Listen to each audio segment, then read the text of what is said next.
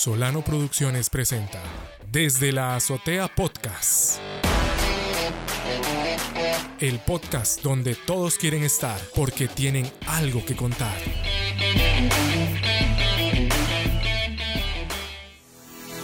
Muy buenas amigos y amigas de el podcast Desde la Azotea. Bienvenidos a un episodio más de la cuarta temporada. Quiero agradecerles por sus mensajes, por los comentarios y demás durante las primeras tres temporadas.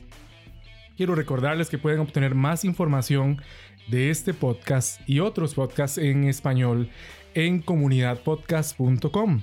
También les invitamos a seguirnos en Instagram como desde la azotea podcast y también en Facebook.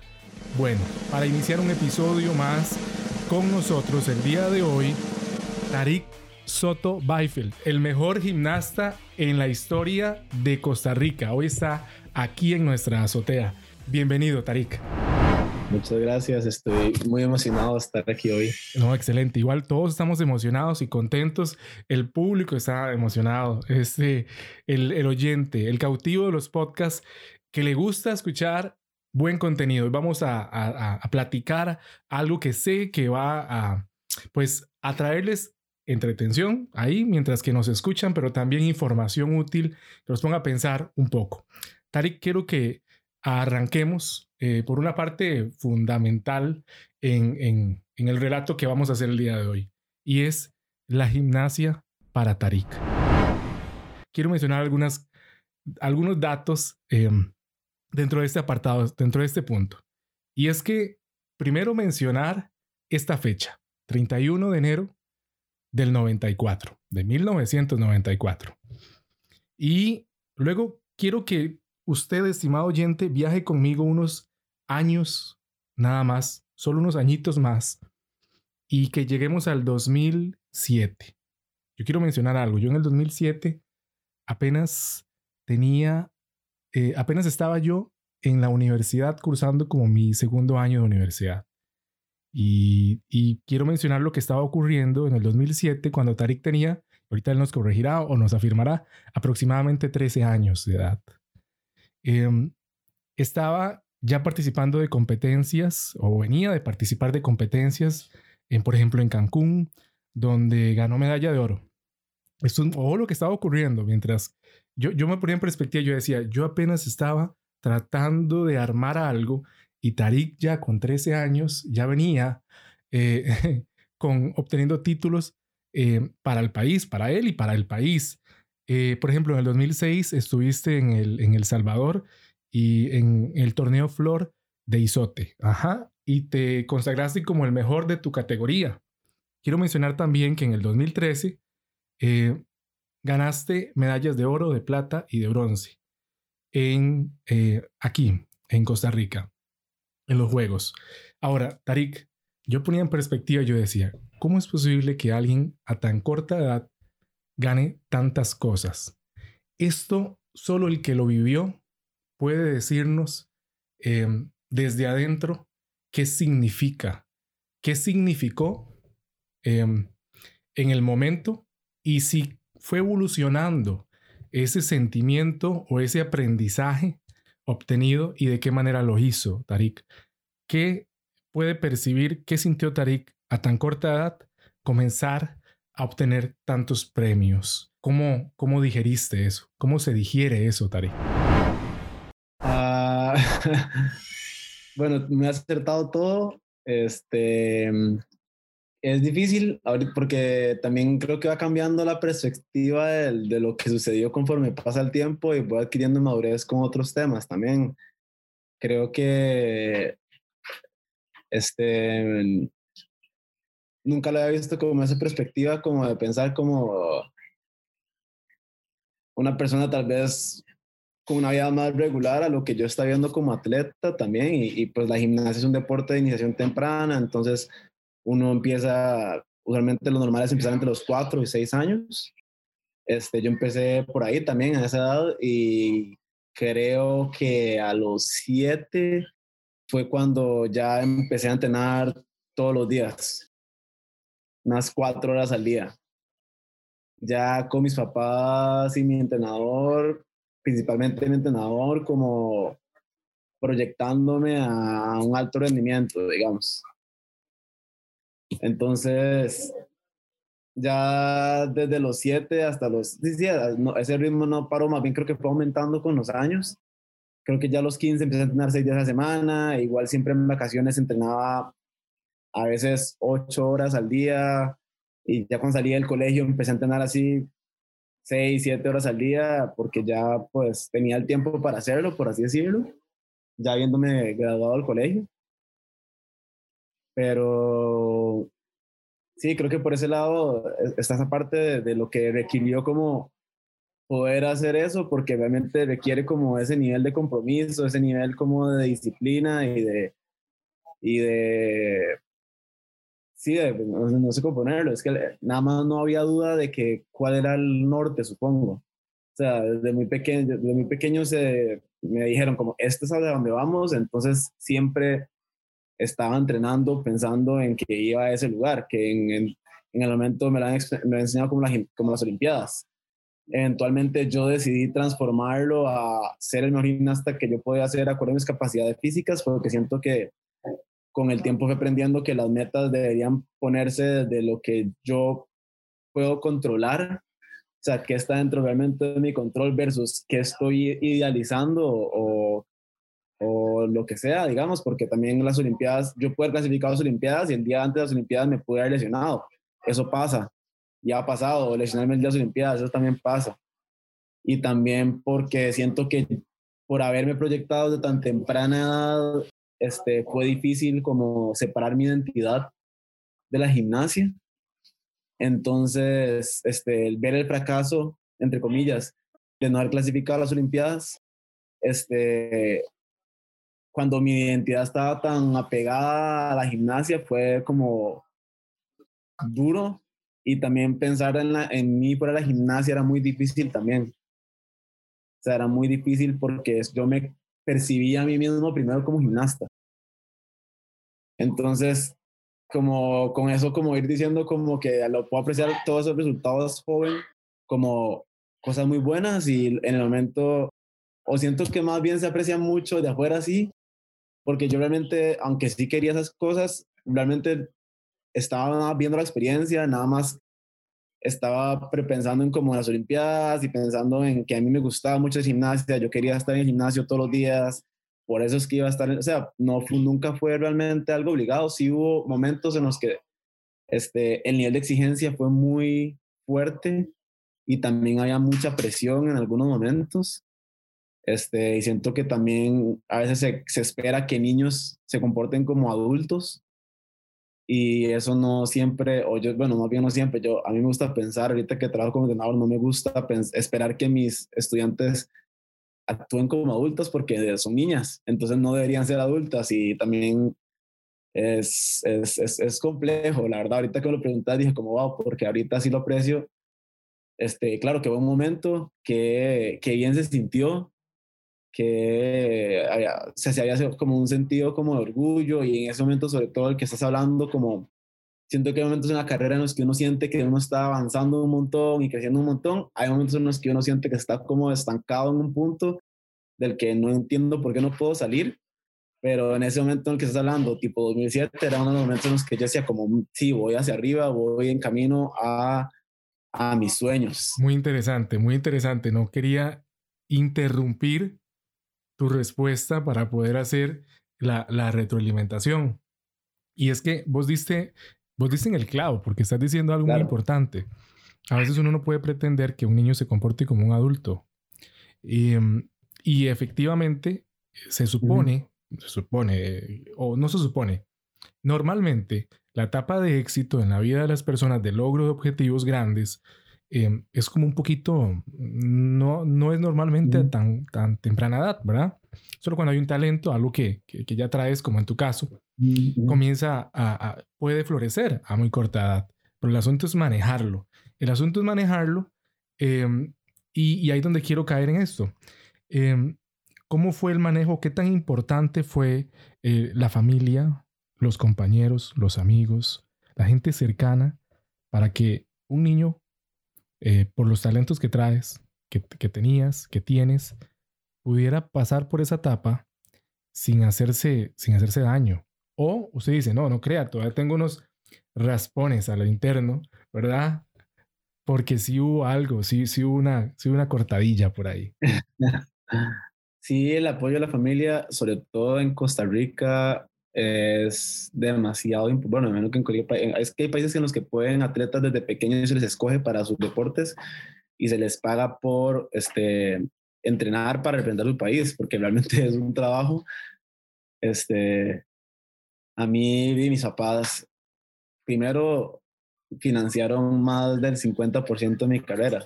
Me atrevería a decir que el 80%, digamos porque cuando yo empecé, sí estuve en un programa de becas que hacía Licoder desde los 13 y ahí fue como subiendo por ahí a, a Comité Olímpico y todo esto, que siento que es como al final cuando uno tal vez está como una etapa donde ya, ya hay más seguridad, pero realmente cuando yo empecé, pues sí había que llegar a cierto nivel para demostrar que uno era una persona que merecía esa, esa beca o ese apoyo, digamos, porque realmente los recursos son muy pocos. Entonces, no puede haber para todos, que sería lo ideal. Y Tari, ¿cómo, ¿cómo, maneja uno eso aquí en el país diciendo, esto es lo que me gusta, esto es lo que me apasiona, estoy viendo éxito, soy, pero desde la perspectiva de alguien joven, muy, muy joven, y, y ver y sentir que no está el apoyo. ¿Cómo maneja uno la frustración a, a tan corta edad de ver que faltan recursos o nunca te diste cuenta a esa edad? Mm, a esa edad no me di cuenta. Realmente mis papás, por eso es de la familia, mis papás no en ningún momento pasé por algún tipo de necesidad como deportista. O sea, tanto con equipo, con entrenamiento, con viajes, o sea, empecé a, empecé a foguearme. O sea, mi primera competencia internacional creo que fue a los siete. que fue, obviamente es una competencia ya como más recreativa y hay como una serie de niveles, están niveles más básicos y todo eso, pero del pensar como de los siete ya empezar a competir afuera y estar como uno constantemente compitiendo y eh, todavía hasta los 15 creo que mis papás seguían pagando viajes y ya fueron como empezando a salir como que ya no vamos a una, a una competencia invitacional en Miami, vamos a un torneo en Hungría o en España o en Suiza. Entonces ya también, y además de que pagaban eh, en mi colegio y pues yo salía, yo entraba al colegio a las 7, salía a las 2 y media, entraba al gimnasio a las 4, salía a las 9. Entonces, yo, un niño adolescente, ese horario no lo maneja solo eventualmente más fácil porque ya para los, o sea, ya llegó un punto donde era una rutina, yo no veía otra opción de vida que no fuera levantarme, ir al gimnasio, o sea, ir al colegio, ir al gimnasio, me vuelvo a la casa, esa, esa era la rutina y me acomodé a esa rutina, entonces también creo que eso ayudó a que todo fluyera bastante bien. Pero sí, yo no, y tampoco tenía realmente conciencia de hacia dónde iba. O sea, nunca fue como, no sé, nunca fue, yo no sé gimnasia porque me gustaba y creo que me iban proponiendo como esas competencias. Me decían, usted va para acá y ahora va para acá, ahora hace esta competencia, ahora esto. Nunca fue como ya tal vez más adulto cuando dije como que ahora sí, bueno, ya ahora estoy decidiendo que esto es lo que yo quiero hacer entonces yo soy el que busca las competencias que quiere ir, yo soy, y obviamente pues hay un, proceso en el que hay que proponer al Comité Olímpico y así, que se daba la ayuda y todo, pero era más algo que yo, hasta que yo decía como, no, no, yo voy a buscar estas, estas competencias porque me sirven para fogueo, para lo que sea, versus cuando era pequeño que si era como, no, ahora vas a esta competencia, ahora vas a esta competencia, ahora esta, ahora esta. Entonces, creo que fue como, y eso lo dirigía mucho mi entrenador en ese momento. Entonces realmente yo nunca estuve como al tanto de la, a veces como que ni siquiera de la seriedad de lo que estaba haciendo. O sea, no sabía lo que representaba estar ganando medallas en Cancún a los 11, no sabía que era la primera vez que gané unos Juegos Centroamericanos, no tenía la menor idea, mis primeros Juegos Panamericanos, no tenía realmente tampoco conciencia de la magnitud de evento en el que estaba. Entonces también esa parte me parece muy interesante, pero sí, la, la familia es, es indispensable es indispensable. Hay una frase que vos dijiste y la voy a leer textual. Decías, dijiste en algún momento, Y si no, ahorita desmentimos al medio que lo publicó. Poder ganar tantas medallas me tranquiliza. Me tranquilizó, perdón. Aunque las personas hacen más presión porque esperan más. se supone que fueron una réplica tuya después de em, una racha ahí, ¿verdad? Cuando obtuviste en los centroamericanos muchas medallas. Sí, creo que eso fue, o sea, suena como algo que pude haber dicho. Eh, y creo que también, eh, bueno, en mis primeros Juegos Panamericanos eh, hubo muy mala prensa. Se habló muy mal de los atletas costarricenses y había, este, o sea, hubo un atleta que hasta casi se agarra con un otro, con un periodista, porque realmente era como muy,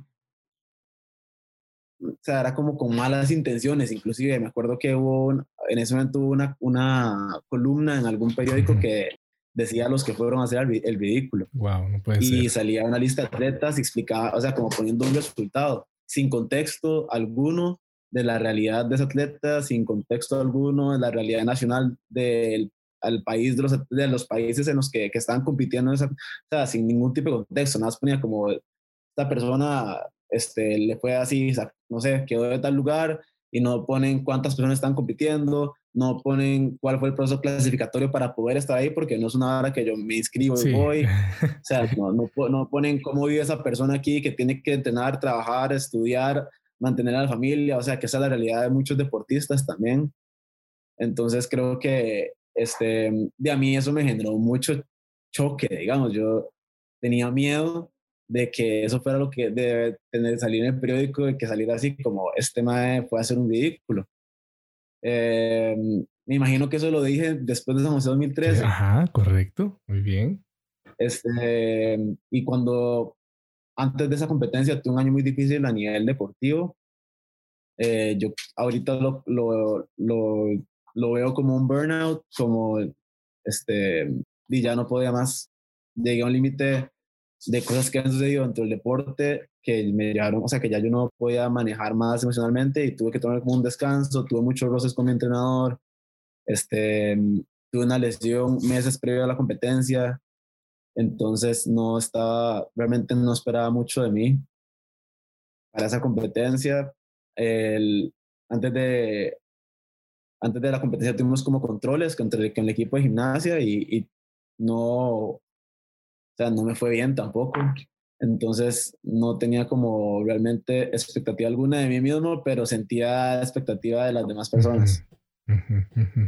Y sí, igual a mí siempre como atleta me gustaba complacer al, al ICODER, al Comité Olímpico, a la Federación, como que siento que eso es algo que se crea mucho, como este sentido de responsabilidad en los atletas, entonces que debemos estar demostrando que merecemos esto, que, y que yo siento que pues obviamente es importante que haya un estándar, pero siento que el simple hecho que esté uno haciendo las, tomando las medidas en la vida, tomando las decisiones, tomando los sacrificios, como se quieran ver, para poder estar ahí, creo que nos hace ya como merecedores de, de, ese apoyo. No siento que debería ser algo que se ponga siempre en cuestión, sabiendo que el deporte es algo que es tan, o sea, que el, el, desempeño a veces hay mucha fluctuación y por, por situaciones externas. O sea, un burnout, quien, quien yo jamás hubiera esperado que iba a tener un burnout a los 18 años.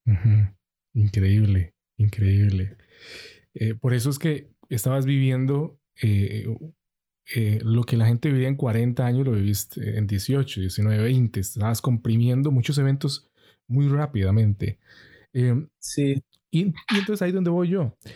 Y, ya como diciendo, ¿cuál, ¿cuál pudo haber sido, Tarik, la experiencia más grande que te dejó la gimnasia? Porque hubieron muchas, muchas experiencias. Pero vos seguro decís, esta nunca la voy a olvidar. ¿Cuál fue? El Mundial del 2015. Si hablamos, si hablamos de competencias, diría el Mundial del 2015, porque en San José 2013, después de o sea, cuando yo estaba compitiendo en San José 2013, yo realmente lo que estaba pensando era, gracias, ya me puedo retirar, esta mi última competencia de mi vida. O sea, no quiero saber nada más de este deporte nunca más. Más bien competí en San José 2013 porque le prometí a mi papá y a mi entrenador que iba a competir en 2013. Realmente yo ni siquiera ya yo había tomado la decisión de que ya me iba a retirar. Entonces me pidieron que siguiera hasta ahí y fue por eso tanto una lucha para competir ahí, porque me estaban presionando, porque sí, mi entrenador nunca dejó de presionar en ningún momento. O sea, no hubo ningún momento en el que hubo como algún tipo de consideración al burnout, sino que fue siempre como, este, vamos, vamos, vamos, vamos. Y entonces, este, dice, la presión era mucha. Entonces ya yo y ya aparte estaba acumulando, a ver, no, porque también se me han puesto todas las Olimpiadas desde muy temprana y a los 17 no clasifiqué a mi primera Olimpiada. Este, después de competir en mi primer mundial, el primer mundial que competía a Costa Rica. Entonces también creo que eso me golpeó mucho y era algo que me tenía que, o sea, como que fue mi confianza y mi fuerza que yo te comentaba que venía a los 13 fue como bajando. Entonces, y me sentía estancado. Entonces ya todo eso me llevó, y más, circunstancias, tuve tres caídas en las que hubo una que realmente consideré, dije, no sé si voy a levantarme después de esta, literalmente levantarme y salir caminando de este evento. Este, ya me había fracturado un par de vértebras, ya está, había pasado por mi primera cirugía, este, entonces sí, quemado por completo. Competí y estaba feliz, pero realmente yo nada estaba haciendo el retiro y ya eventualmente ese año dije como, bueno, tomo la decisión de hacer gimnasia porque quiero y empecé un proceso que me llevó en parte a esta competencia, al Mundial del 2015. Y fue de, la, el primer mundial, porque el primer, el, primer mundial que fui, que yo dije, ok, estoy preparado. O sea, como tuve tal vez un poder de decisión en lo que quería hasta, hasta hacia este proceso, he tomado todo, o sea, he hecho lo que tengo que hacer, estoy listo, aunque estaba bastante lesionado otra vez. No, o sea, no bastante, pero estaba lesionado, pero funcional. Creo que así, creo que en gimnasia sí. Yo nunca he visto una persona en gimnasia que llegue a una competencia y diga como mi cuerpo se siente increíble, siempre hay cosas que pasan, esguinces, etcétera, etcétera. Este, pero competí muy bien, estaba, siempre estuve muy tranquilo y estuve muy preparado también. Me, tuve el apoyo, siento yo, y la preparación que amerita ese tipo de competencias. Estuve en campamentos, estuve, tuve fogueos previos a la competencia. La competencia en Europa, creo que la primera vez que competía en Europa y podía estar más de una semana antes de la competencia. Entonces llegué como ya aclimatado. A veces uno le toca. Mi primer mundial en Japón me tocó literalmente llegar esa semana y competir esa semana con 15 horas de diferencia. Entonces, fue como el primer mundial en el que me sentí como un atleta profesional y se reflejó en los resultados, clasificar el preolímpico, que también fue una experiencia muy buena, pero es distinto. O sea, mm, no, tampoco la voy a olvidar, porque el nivel de experiencia que me brindó fue increíble, pero no sé si, no podría decir que es mi mejor recuerdo de la gimnasia.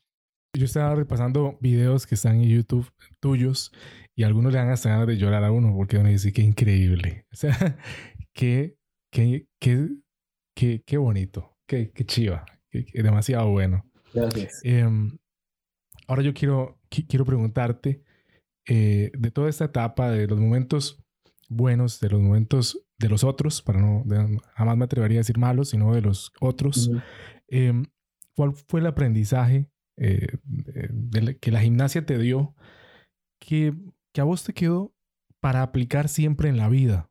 Porque esto, esto todo ocurría dentro de la esfera, dentro del ámbito de la gimnasia. Tenía que ver con...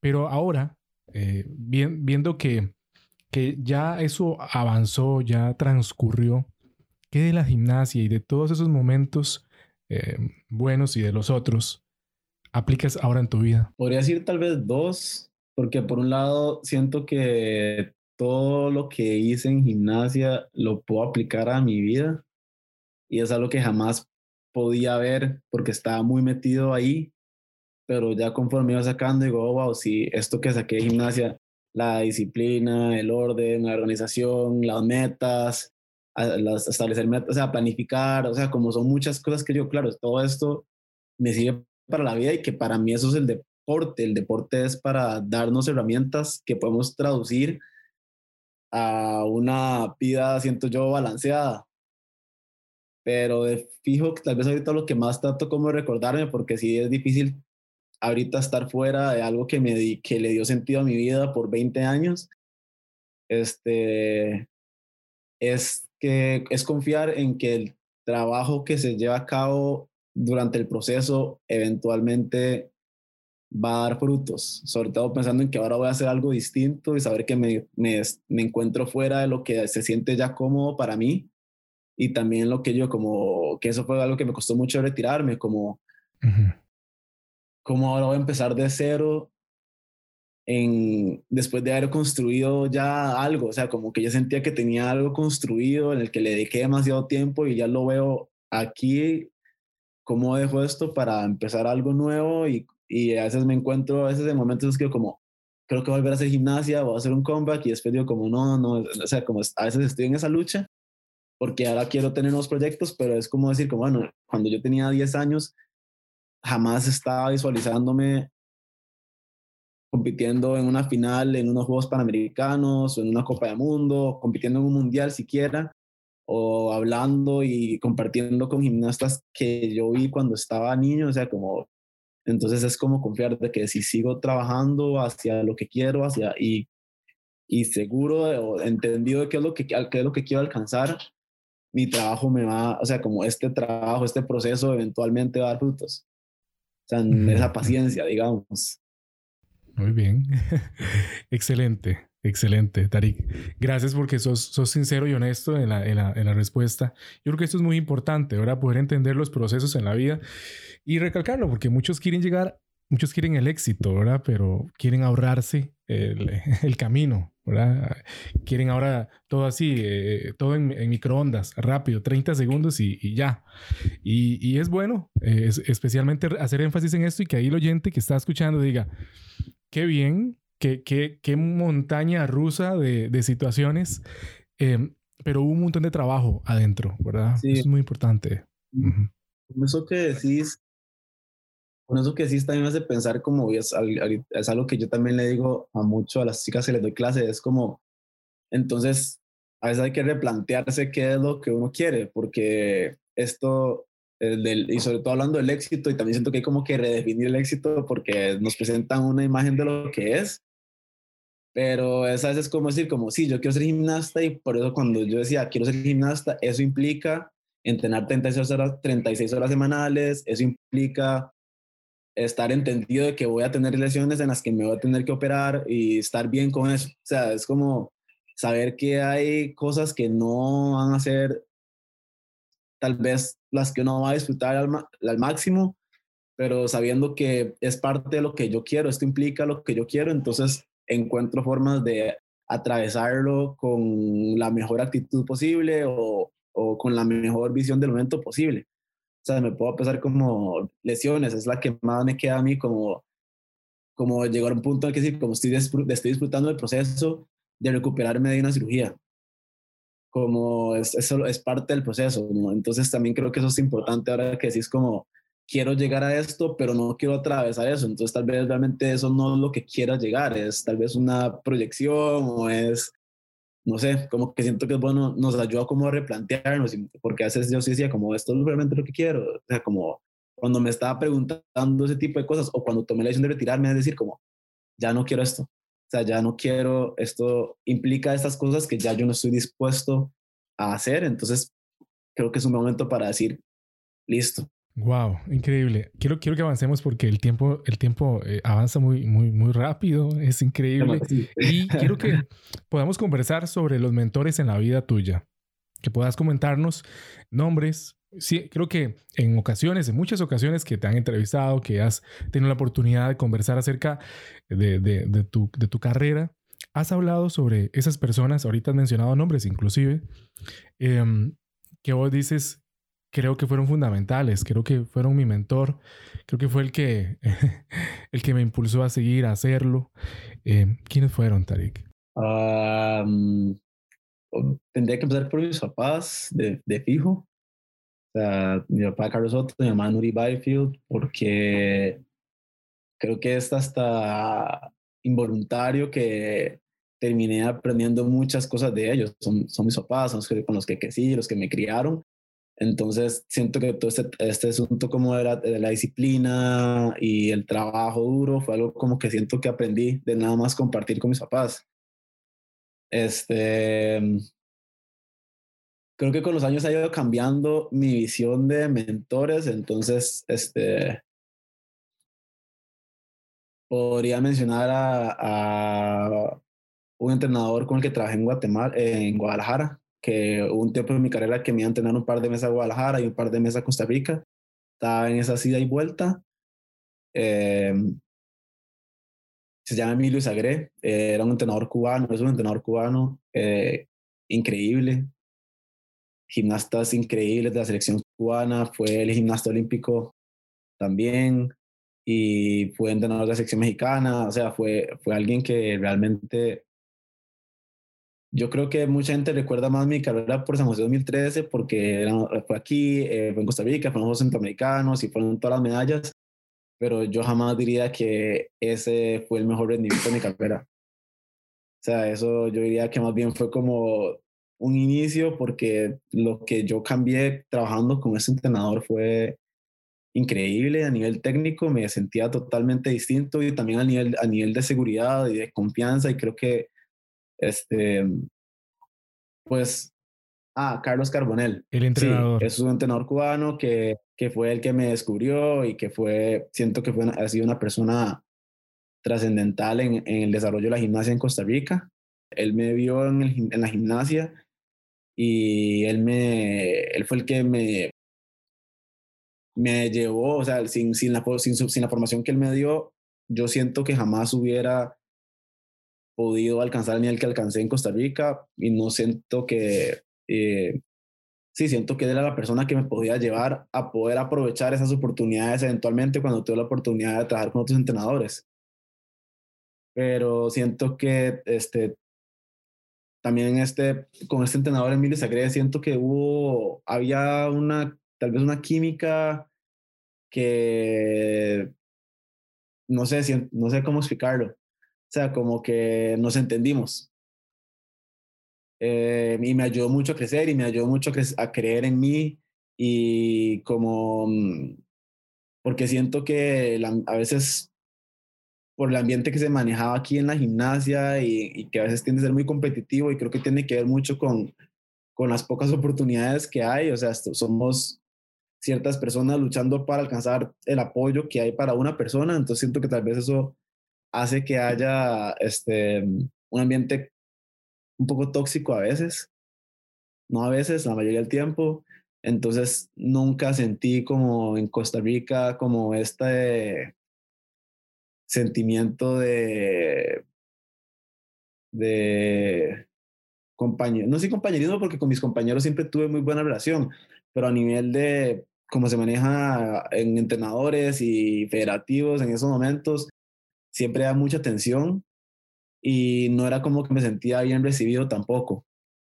Entonces, como salir del país y poder trabajar con alguien con quien me sentía siempre cómodo y seguro y no sentía como ningún tipo como de, de, o sentía que genuinamente quería verme bien a mí como persona y no solo como atleta, también eso creo que me ayudó mucho.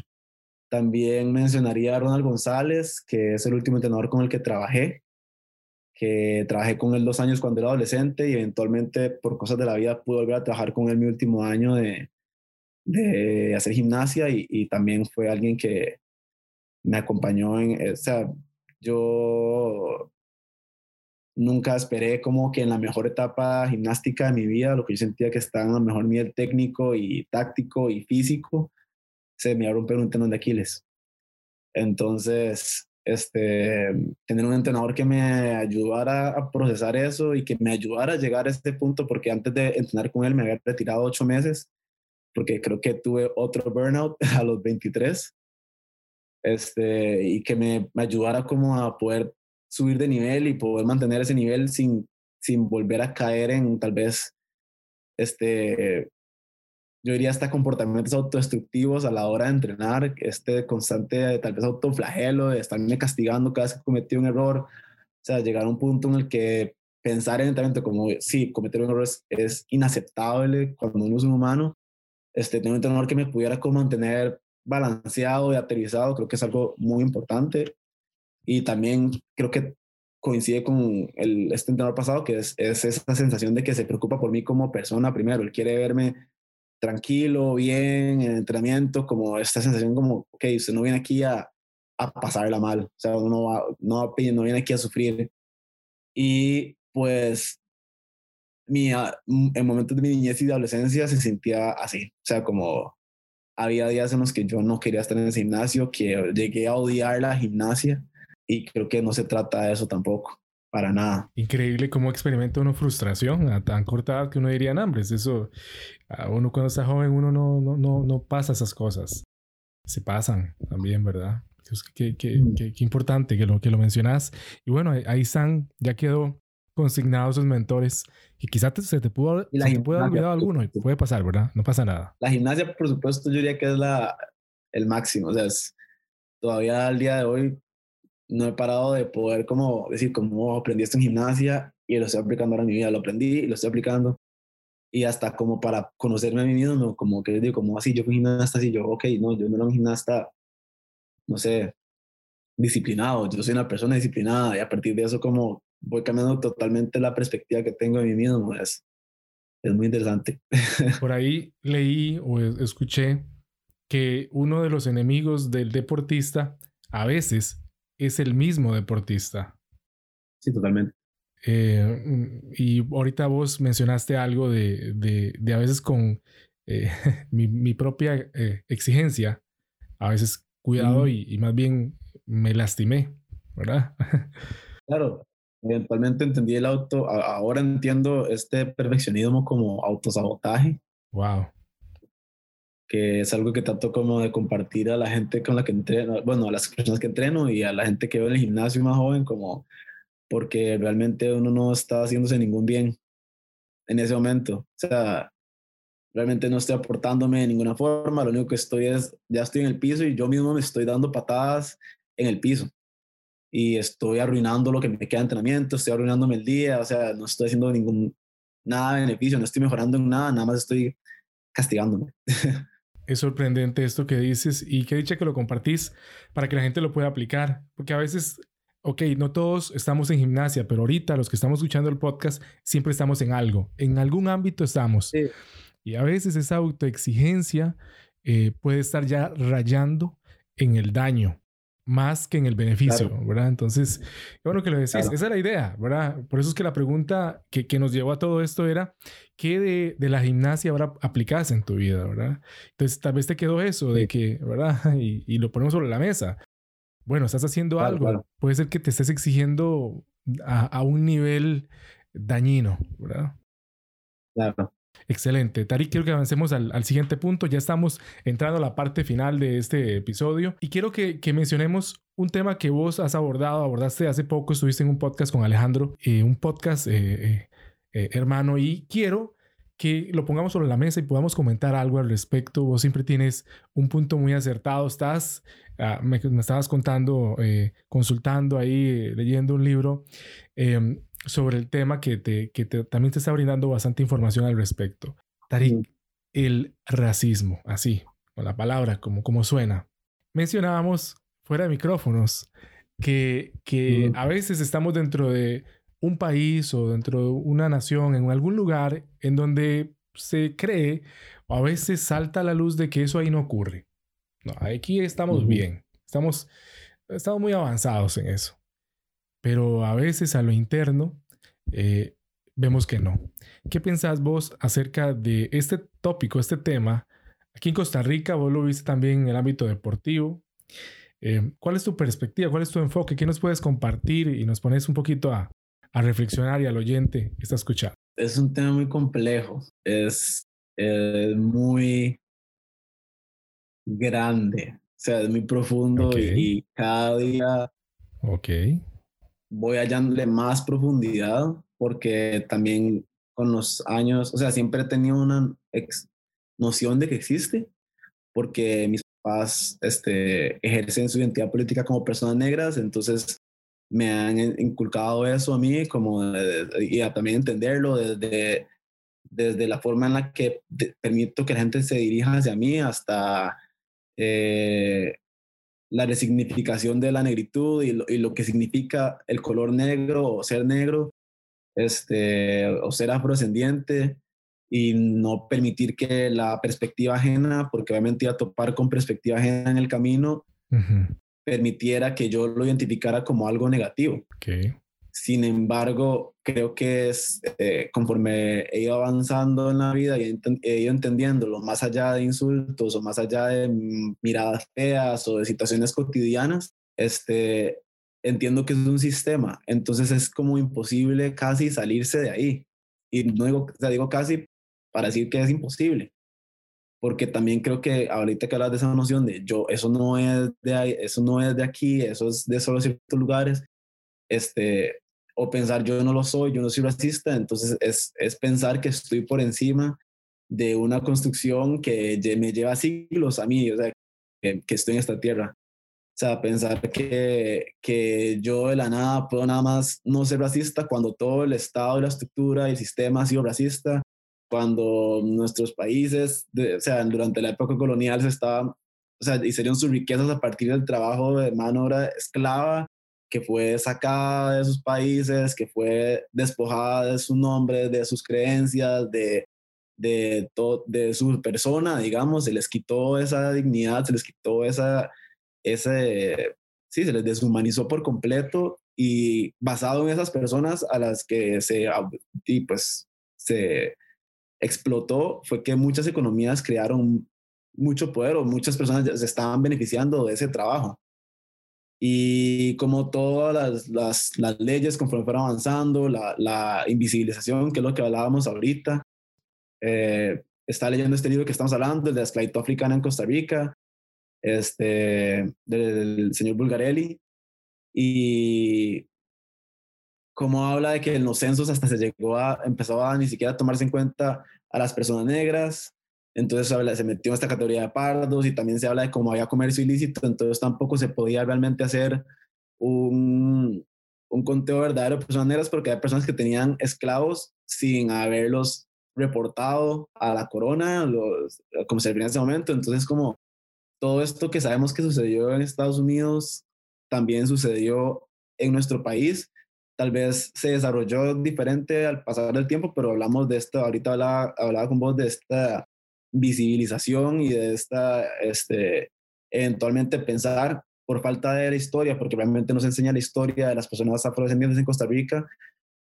entonces no hay conciencia ni siquiera de, de, cuál es verdaderamente el, el, el, trayecto que han tenido las personas afrodescendientes en Costa Rica y por eso se piensa muchas, y porque he topado con mucha gente que lo piensa así, se piensa que las primeras personas afrodescendientes llegaron a Costa Rica de Jamaica en, en, los años 1900, 1800. Entonces, este, eso implica que no se sabe que aquí hay personas afrodescendientes de, la colonia porque las personas europeas viajaron con sus esclavos, con personas en condiciones de esclavitud, y eso se supone que reafirma el hecho de que hay personas negras no solo en Costa Rica, sino en, en toda América Latina, en toda América. Entonces, este, di que la gente ignore ese tipo de cosas, visibiliza el hecho de que se, realmente se estaba, o sea, se estaba eliminando a la población afrodescendiente, se estaba tratando de eliminar, invisibilizar para seguir alimentando esta creación de la identidad blanca del país. A partir de ahí, eso, pensar que uno no va a... O sea, obviamente si uno ignora todo eso, va a pensar que eso no puede pasar por uno, digamos, si yo digo, sí, si yo ignoro que aquí hubo comercio ilícito, bueno, comercio de personas, comercio de personas en condiciones de esclavitud, se ignoró que el hecho de que no se tomaba en cuenta en censos. Eh, todavía escuché el otro día, hay una activista afrofeminista que se llama Tanisha Swaby, que hubo problemas con el INEC para que se pudiera hacer como esta parte de autoidentificación, este, y creo que eso fue hace no mucho, no mucho tiempo, es reciente, siglo XXI, si no me equivoco, entonces, ¿cómo realmente vamos a pensar? O sea, eso nada más demuestra que eso viene desde un punto de ignorancia y es por falta de educación y creo que eso nada más refleja todo el problema, como no se sabe absolutamente nada, no sabemos quién, dónde estamos, cuántos somos, este, no, se, no se nos ha tomado tal vez en cuenta en la, parte la, en la historia del país porque no se comparte y no se enseña, no se ve en el colegio, nunca uno lo entiende y por eso es lo que hablaba ahorita con vos, que no veo como una representación mía a lo largo de mi niñez aquí. Por dicha ya crecimos en una época en la que el Internet y la televisión, entonces puede haber a personas como Nelson Mandela, como Barack Obama, Michelle Obama, este, poder entender, saber de casos eh, eh, históricos reflejados en la historia de Estados Unidos, pues saber de un Martin Luther King, de Rosa Parks y de muchas otras personas que han sido eh, personajes importantes a lo largo de la historia y poder ver muchos artistas, Michael Jackson, Beyoncé, etcétera. O sea, como poder tener acceso a esas personas y a deportistas, inclusive como que digo, como bueno, somos, hemos hecho cosas en la historia del mundo, pero no, no las puedo ver reflejadas en mi país. O sea, no, pues obviamente he podido conocer a personas increíbles, afrodescendientes a largo por, por, por, pero porque he tenido la chance yo de, conocerlos. Es no la realidad para todas las personas afrodescendientes. Porque no, y lo único que había antes en representación en un libro, que lo que hizo fue alimentar estereotipos de las personas afrodescendientes, alimentar chistes y pues como se enseña en la escuela, cómo van a pensar que soy racista también. O sea, cómo como yo a ser racista se aprendí esto en la escuela también. O sea, es, creo que al final es todo un punto como de ignorancia y por eso te digo como lo de más profundidad, conforme uno va investigando más, uno va diciendo como, wow, es que también hasta qué punto nos lo enseñan como, este, ah, sí, hubo esclavitud, y, y, pero se acabó la esclavitud y a partir de que se acabó la esclavitud, todo este, está perfecto.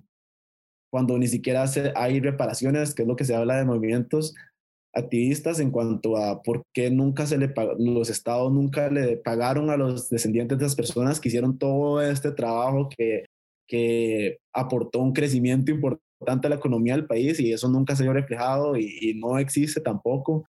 Eh, entonces es, es, es, es, muy interesante y también he estado trabajando con una universidad de Estados Unidos con un tema de afro-latinidades y los estudiantes me comentaban que todo esto de los censos y la visibilización es un problema que hay a nivel de Latinoamérica. Entonces, pensar que todo eso está sucediendo en el mundo alrededor de nosotros y decir como no, yo eso no es de aquí, aquí jamás va a pasar, es, es no sé, o sea, creo que es hasta como una falta de responsabilidad, es como, como querer, y porque entiendo también, porque nadie quiere como reconocerse a sí mismo como racista porque no es algo positivo y nadie le gusta reconocerse con cosas negativas, pero también pensar, porque es importante, o sea, como digo, yo mismo tengo que trabajar mis construcciones racistas, ¿qué le va a hacer una persona pensar que no las tiene? O sea, nada más es parte de su sistema, es parte de, de lo que nos han enseñado y es algo que todos tenemos que trabajar. Y eso lo, lo, aplico también, como decir, yo también tengo que reconocerme como hombre que tengo mis privilegios de género y también como he sido machista, o, o sea, muchas otras cosas y como vivir en una, en una sociedad donde no está pensada en lo más mínimo para personas con discapacidad, como yo pensar que yo no tengo ningún tipo de construcción que, o como yo no pienso que no tengo como una responsabilidad o no aprovecho mi privilegio para ayudar a personas que, sé, que yo sé que no, están, que no tienen las mismas oportunidades ni los mismos derechos que yo. Entonces creo que ahí va, por ahí va como lo que digo como de lo complejo, porque en serio abarca demasiados temas y es mucho más profundo que solo pensar que yo digo, ah, dije un insulto a una persona negra y yo no insulto a las personas negras o yo no les hablo feo. O sea, como que, o ya que eso a mí no me hace racista, es, es mucho más profundo, hay que investigar demasiado para poder entender hasta qué nivel lo podemos tener arraigado, digamos, pensar que en algún momento era legal poseer personas por su color de piel y era ilegal que esas personas buscaran su libertad, creo que no es tan fácil de quitar con solo decir como ya no es esclavitud y peor pensar que hay gente que ni siquiera sabe que aquí hubo esclavitud, entonces es como que, ¿Cómo, ¿Cómo pensar que yo no soy racista si no sé nada del racismo, no sé nada de la historia, no sé nada de esas personas? Pero aún así creo que tengo la potestad de decir y opinar y actuar y, y, de negar la realidad de esas personas al mismo tiempo, porque eso es algo también que lo que me ha pasado mucho, como hablar de esos temas y que haya gente que me niegue y que me diga que no, o que me, o sea, como o que me hagan tener que probarles o que me comparen con estereotipos de lo que ven en Hollywood tras de eso. Este, o sea, es, es, lo que es, es lo que y yo y he entendido con el tiempo que yo vivo la parte más tal vez superficial de todo esto porque obviamente tengo privilegio de clase y otras cosas pero como ir hasta yo diciendo como, wow, que, y me, me entristece tal vez a veces como el tema de la empatía, como porque hay gente, entiendo que es información difícil de procesar y decir como, wow, sí, todo esto es racismo o he pasado por esto, pero siento que la gente no entiende que uno también está viendo todo esto y conforme he ido aprendiendo, porque también siento que hubo mucha información con todo el asesinato de George Floyd, hay mucha información que a mí también, solo que a mí, y siento que a mí, a las personas negras, esa información lo que nos hacía era como estar revisitando traumas que uno vive a lo largo de la vida, o estar viendo, estar, o sea, como ya poder verlo, porque tal vez yo en ese momento no lo apreciaba como, como racismo, pero ahora lo veo como, wow, qué duro, esto pasó frente a mis ojos y yo no pude hacer nada, o peor aún, ya sabía y no quise decir nada porque me sentía como sin la potestad de hacerlo. Entonces, es, o sea, me ha generado muchas cosas, muchas emociones, sin embargo, también me ha permitido saber que me, ha querido, me hace querer investigar de mi historia, de mis ancestros, apreciar la negritud desde otro lugar por completo, saber que mi historia no parte de la esclavitud, sino que eso fue una interrupción más bien, lo que se una interrupción a lo que realmente es la historia de nosotros, por algo así, por así decirlo, digamos. O sea, que no venimos de ahí, veníamos, ya teníamos nuestras propias creencias, teníamos nuestras propias este, formas de ver la vida, nuestras propias percepciones y cómo hemos ido asimilando más bien todo esto con la colonización. Entonces también me ha ido permitiendo, tal vez por así decirlo, quitar estereotipos, por así decirlo, quitar cargas. Y yo decía, como si yo soy una persona, ahora tengo que ser esto, tengo que ser deportista, músico, etcétera, etcétera, etcétera. O tengo un montón de cosas negativas que me representan también y o, dejar de tratar de acomodarme a lo que se supone que debería ser yo por todo esto que se habla de construcciones eh, coloniales y también como realmente sentir un orgullo de quién soy y querer ser un aporte y poder también aprovechar para ayudar a, porque a veces tenía como el sentido como de luchar contra a veces contra personas que no querían realmente ser educadas al respecto versus pensar en dar esa información que para mí ha sido como, no solo reveladora, ha sido importante para mi crecimiento como persona.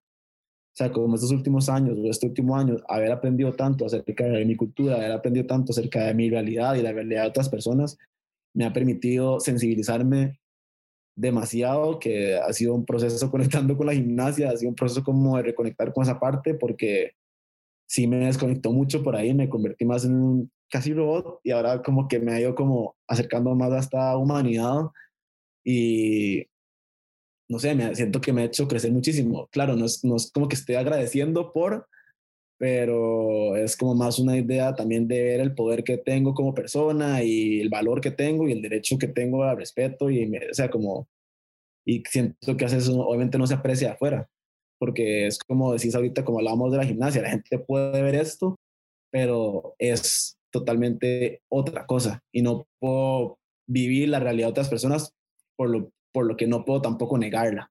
Tarik, es impresionante. Eso es como para hacer una, una, una, una temporada de episodios. Pero quiero como para redondear este punto, ya para eh, entrar ya a la parte final, al apartado final. Eh, eh, como la gente a veces dice esto, va a decir algo y lo que va a hacer es alborotar el panal, ¿verdad? No, no. quiero tratar de alimentar tal vez este punto de la forma, de una perspectiva muy humilde, de un dato que, que me llamó poderosamente la atención, que le escuché a un estadista latinoamericano hace unos años, refiriéndose al problema, em, al problema persistente que tiene que guardar relación con lo que es el, eh, el negar la realidad de algo que está ocurriendo dentro de la sociedad. Y, y él plantea algo muy interesante. Voy a leer algo, espero no alborotar el panel, eh, pero voy a leer justamente, y quiero hacerlo como textual, eh, como así, como una frase, no es una frase, sino algo, una letra de lo que estaba o estuvo, sí, en la Declaración de, Independencia de los Estados Unidos. Es muy interesante esto. Eh, y el remate después de que de, de, quién fue uno de los autores principales, con mucho respeto voy a decir eso, pero lo que estaba ocurriendo detrás y el análisis que hace el estadista eh, al respecto. Así muy puntual, nada más se le acotó algo. Ojo lo que dice la independencia, bueno, dice un montón de cosas, la Declaración de Independencia de los Estados Unidos, pero hay un apartado, Tarik, que dice, sostenemos como evidentes estas verdades, que los hombres son creados iguales, que son dotados por su creador de ciertos derechos inalienables, que entre ellos están la vida, la libertad y la búsqueda de la felicidad. Uno de los autores, ahora sí voy a, a, mencionar lo que dijo el estadista, lo dijo él, uno de los autores de la declaración, que es, es bellísimo, usted lee eso y usted dice, qué hermosura de declaración, todos los hombres son iguales, sostenemos estas verdades, así arranca. Uno de los autores fue el expresidente de los Estados Unidos, Thomas Jefferson. Curiosamente, él tenía una cantidad considerable de esclavos. Lo que él apuntaba es que lo que ha ocurrido, decía él, o, él apuntaba que en ese momento, o hay ciertos grupos de poder que dicen, sí, que mantienen un discurso de que todos los hombres son iguales, pero que consideran que ciertas personas no son hombres. O sea, como que eso no son, somos nosotros, esos no son personas. Es increíble, dice. Y es algo que está incrustado y que se ha querido ignorar, eh, pero ahí está. Y es necesario eh, hablar de estas cosas, porque pareciera que hay un grupo de personas que están solo viendo desde su perspectiva solamente, y por eso es que ni siquiera quieren darse cuenta o dan el espacio para que otros reflexionen al respecto, ¿verdad? Porque simplemente no lo consideran. Dicen, no, no, todos los hombres son iguales, pero nosotros, ellos no. Pues ve, ocurrió en ese momento en Estados Unidos y yo creo, decía el estadista, que es alguna realidad un poco escondida de nuestros países latinoamericanos. Entonces quería... claro. con mucho respeto lo de... Yo estoy totalmente de acuerdo. O sea, pensando que Thomas Jefferson en los años 1700, me imagino, por ahí andaba, este, eh, y, y eh, todo, la esclavitud se da desde siglos antes de eso. Entonces, y se ha basado en un constructo que lo que está diciendo es que el color de la piel los hace menos humanos. Este, hasta lo describen en el, en el libro que está leyendo, lo describen como la, la justificación que dieron para la esclavitud es que la persona negra era capaz, no era capaz de gobernarse a sí mismo. Entonces necesitaba de la superioridad blanca para poder como que necesitaba que le gobernaran por eso. Entonces por eso hablan como de la esclavitud como un proceso como de enajenar a la persona de sí misma. Y cómo repercute eso en las personas. O sea, hasta me asiento en el pecho de solo pensar como lo que significa para una persona negra, como ese sentimiento y cómo se ha ido traduciendo por generaciones, pero también cómo se va a ver en Thomas Jefferson, claro. Eso es lo que él ha aprendido.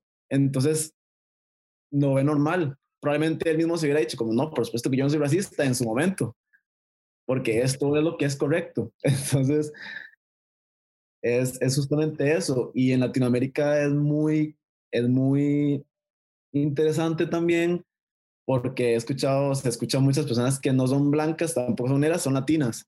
Entonces, partiendo de ahí es como están enajenando otra vez a las personas negras del, de ser latinos como si no fuéramos parte y pasa mucho porque a mí personas que me, en mi mismo país me han llegado a hablar en inglés como si yo fuera un extranjero y también pensar que al final la cultura latina, mucho de, las, de, la, de lo que es la cultura latina y, las costumbres y, las tradiciones y las expresiones artísticas son cultura afrodescendiente y por supuesto eh, las personas indígenas. Obviamente hay aportes europeos, pero estamos entendiendo que mucho de lo que reconocemos ahorita como, como parte de nuestra cultura, el otro día estaba leyendo acerca de la bachata, la salsa, la cumbia, el reggaetón, o sea, como todo parte siendo cultura negra y se va transformando para que sea más aceptable y, asociarlo a esto latino y seguir alejándolo de lo que es cultura negra. Entonces es, es, muy interesante también que haya la necesidad de, dentro de nuestros países, que hay gente que le molesta, que nos tenemos que, que nos reconozcamos como afro-latinos, afro-costarricenses, afro-caribeños, y no ven la importancia, pero es que en los mismos estados no nos están reconociendo y por eso es tan importante. Entonces, este, y que dentro de nuestros países seguimos reproduciendo, aunque sabemos que en nuestra, mayoría tal vez nos seamos blancos, seguimos reproduciendo la supremacía blanca y lo problemático que eso es. Y claro que y sí hay personas latinas blancas, por supuesto, que eso también es algo que hay que, a, como están socializados, tal vez no se reconocen así como blancos, pero están socializados como blancos y reciben los privilegios de esas personas blancas por encima de las personas que las personas negras, las personas indígenas o de acuerdo a su color de piel, por el colorismo también. Entonces es, es, es, es, un tema muy interesante lo que vos decís y estoy totalmente de acuerdo y, y, creo que es justamente eso. Tal vez ya no es tan grave porque ya no es normalizado, ya no es legal tener personas esclavas, pero este, sigue constructos que, o sea, siguen, hay situaciones que todavía no permiten que realmente haya una visión real por parte de todas las personas que somos iguales. Y en, tanto en color de piel, como en género, como en clase. O sea, son demasiadas este, intersecciones de la cantidad de personas que no viven y no son reconocidos como seres humanos, aunque lo sean, y que no reciben los mismos derechos, realmente que se han convertido en privilegios porque no los tienen todas las personas y por eso se habla de privilegio, porque mientras no los derechos, mientras no los tengamos todas las personas por iguales, entonces se convierten en privilegios. Y eso me parece a mí que es, es, es algo inaceptable, por supuesto, pero siento que también obviamente es difícil reconocer eso porque reconocer que lo soy, reconocer que hay, por ejemplo, reconocer que existe el racismo todavía hoy en día cuando tenemos entendido que es algo malo, pero sabemos que existe y reconocerlo implicaría también asumir sin responsabilidad. O sea, como, porque tal vez yo no, no, estoy siendo parte del problema, pero tampoco estoy siendo parte de la solución y realmente a estas alturas eso me sigue siendo parte del problema. O por lo menos a mí me gusta verlo así. yo lo veo así y así lo asumo, no solo con ese tema, sino con otros temas en mi vida. Pero también siento que va conectado con parte de la gimnasia. En algún momento, este, entendiendo que tenía mis limitaciones a nivel de, de, de dinero y de apoyo y de todo, dije, bueno, y haciendo la comparación, obviamente en gimnasia, veía a los mejores del mundo y decía, bueno, ellos tienen dos piernas, dos brazos, estoy yo también haciendo, y estoy seguro que ellos están haciendo lo máximo para estar ahí, estoy yo haciendo lo máximo para poder este, avanzar, para poder crecer, para poder ser mejor. O sea, o estoy quedándome en esta zona cómoda en la que nada más es más fácil como reconocerme como la víctima de todas las situaciones. Entonces, y pensar como que mi, mi sufrimiento y mi situación es lo peor que hay y, y, y no pensar como en cómo estoy hay ciertas cosas que me han sucedido en la vida que me permiten estar en este lugar y no las estoy aprovechando y tampoco estoy siendo responsable con esas cosas, hablando de privilegios. Qué tema este, impresionante y creo, como vos decís, es profundo y estu estuvimos en la superficie un poco de él, ¿verdad?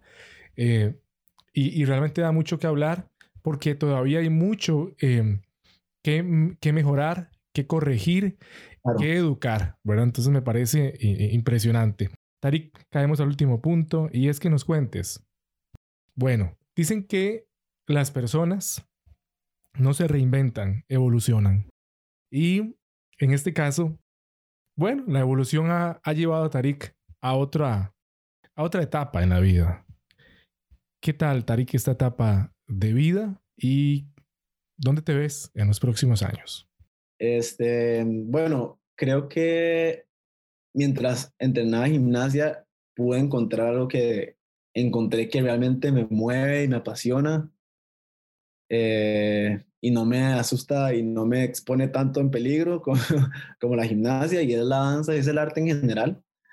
Este, hubo un tiempo en que estaba llevando las dos de la mano, o sea, entrenaba seis horas de gimnasia después me iba a entrenar tres horas de danza. No puedo sostener ese ritmo mucho tiempo, pero este, ya parte de la razón por la que decidí retirarme de gimnasia era para poder dedicarle más tiempo. Ahorita sí eh, trabajo como entrenador de gimnasia porque es la carrera que, que ya tengo más construida y, y también estoy terminando mi, mi, carrera como, bueno, estoy terminando el bachillerato en educación física.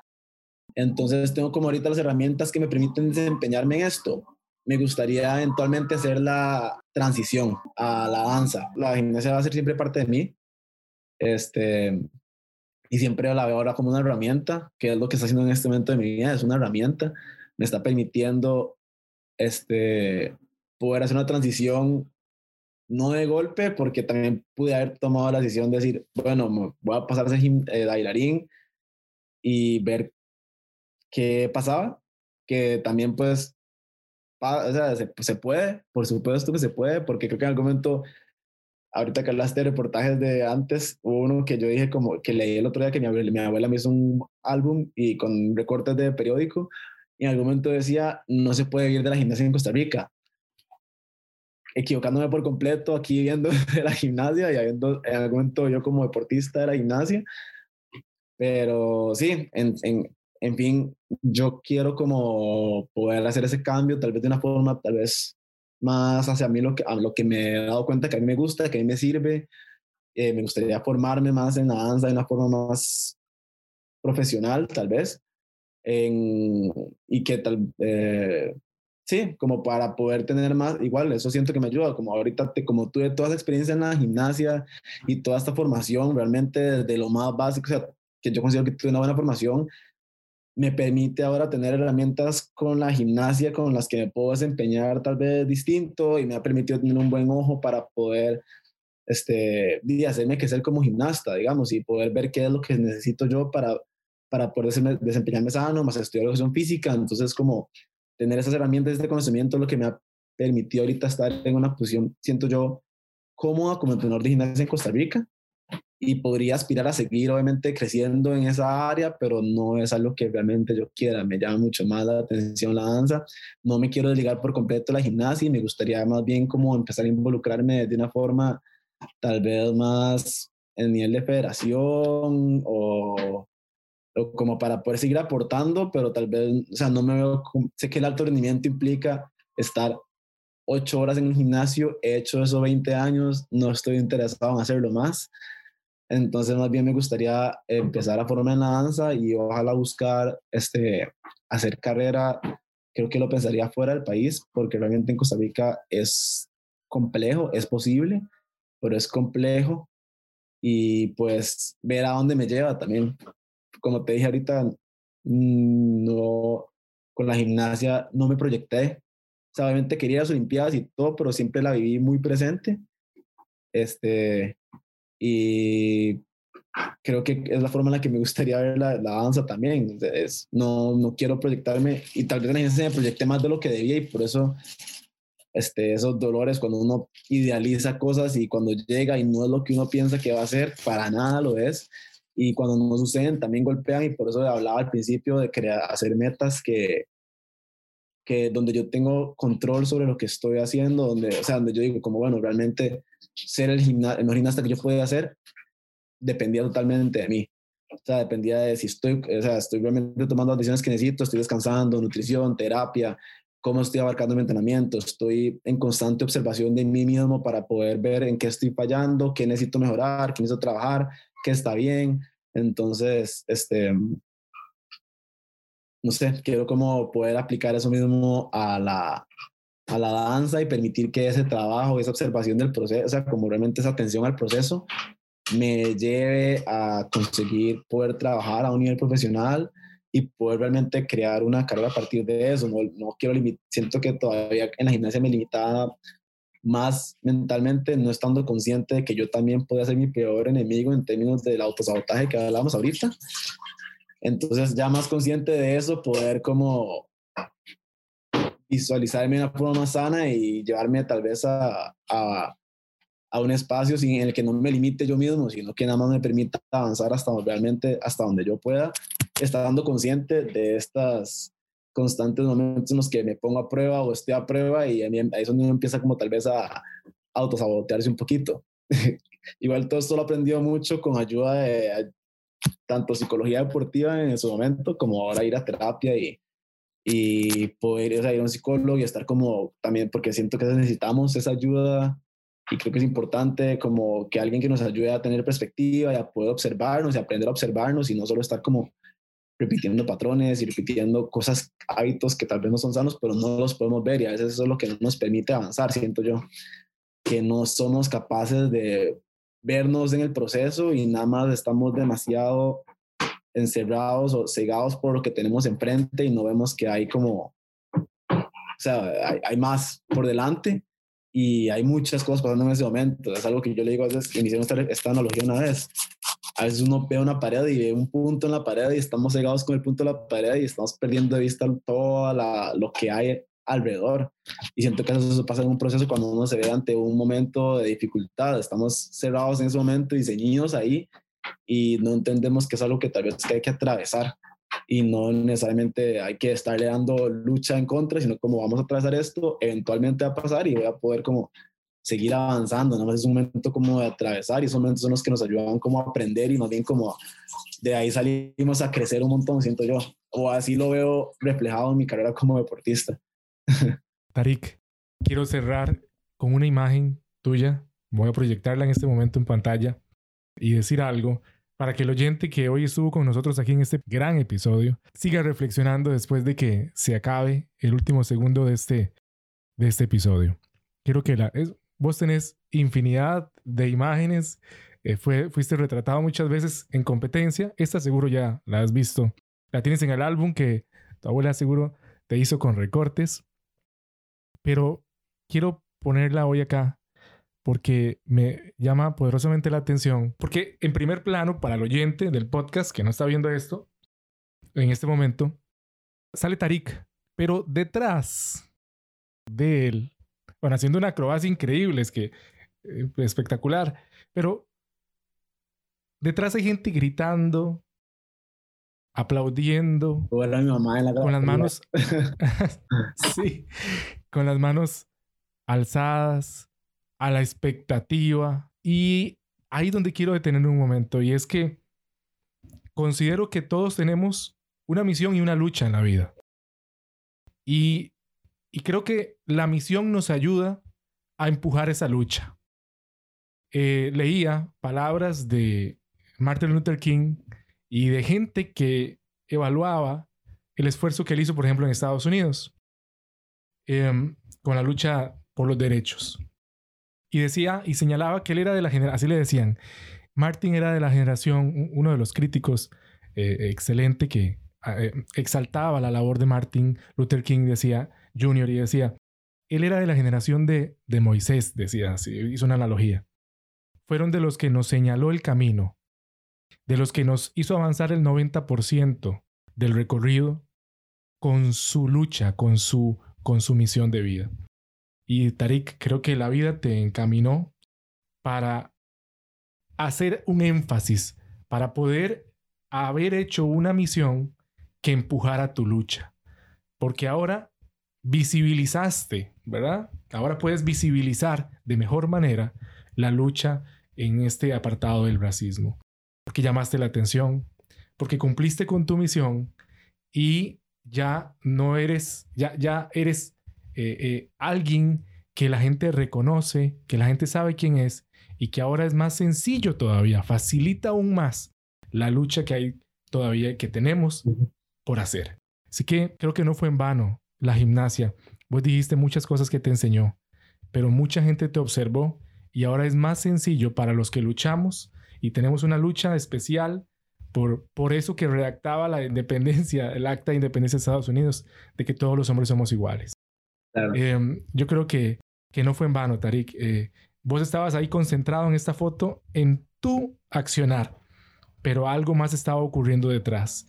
Y creo que eh, todo esto, esto que persigues, este ideal, esta lucha, eh, fue empujado eh, hasta sin querer gracias a tu labor también desde el área de la gimnasia. Una forma de verlo, gracias. Muchas gracias. Sí, sí. La verdad, siempre, siempre creo que al final, hablando, retomando los mentores, creo que uno aprende demasiado de las personas que lo rodean, siempre, independientemente de que sean literalmente nuestros profesores o no, que es algo como muy importante y también uno aprende mucho de uno mismo si uno se pone atención y creo que también amarrando los procesos, porque ahorita que es eso es como así, como cada vez que lo pongo en perspectiva y me pongo a ver, digo, qué loco, o sea, como en serio, la vida los lleva a unos lugares en los que uno jamás imaginó. Nada más hay que dejarla hacer a veces. Muy bien, muy bien. muchas gracias. Ha sido un placer compartir y hablar y, y observar. Tarik, muchas gracias porque consideramos que, que, este episodio era necesario hablarlo con vos, aparte de tu experiencia en el área de, la gimnasia, que es eh, un deporte que todavía requiere más apoyo aquí en, el país y, y decirlo uno no tiene tanto peso. Pero vos que recorriste camino ahí, tu vida la, la dejaste y las sigues todavía eh, ligado a esto, eh, tiene mucho peso. Así que te lo agradecemos y también a nombre de todos los deportistas que están también con la gimnasia y que dicen, sí es cierto, ocupamos más apoyo. Eh, Tarik lo vivió y, y si él lo dice, es, es con mucha más razón. Y vea todo lo que pudo lograr con un apoyo limitado. Si nos dan más, podemos tener este referente que es Tarik y, y todavía querer lograr más. Así que te lo agradecemos mucho, Tarik, y, y seguimos, seguimos adelante. Gracias. Gracias de verdad por estar en este episodio. Gracias a ustedes, gracias a vos. Esto fue Desde la Azotea Podcast, el podcast que cambió los podcasts. Para más información acerca de nuestras producciones, escríbanos a solanoproduccionescr.gmail.com.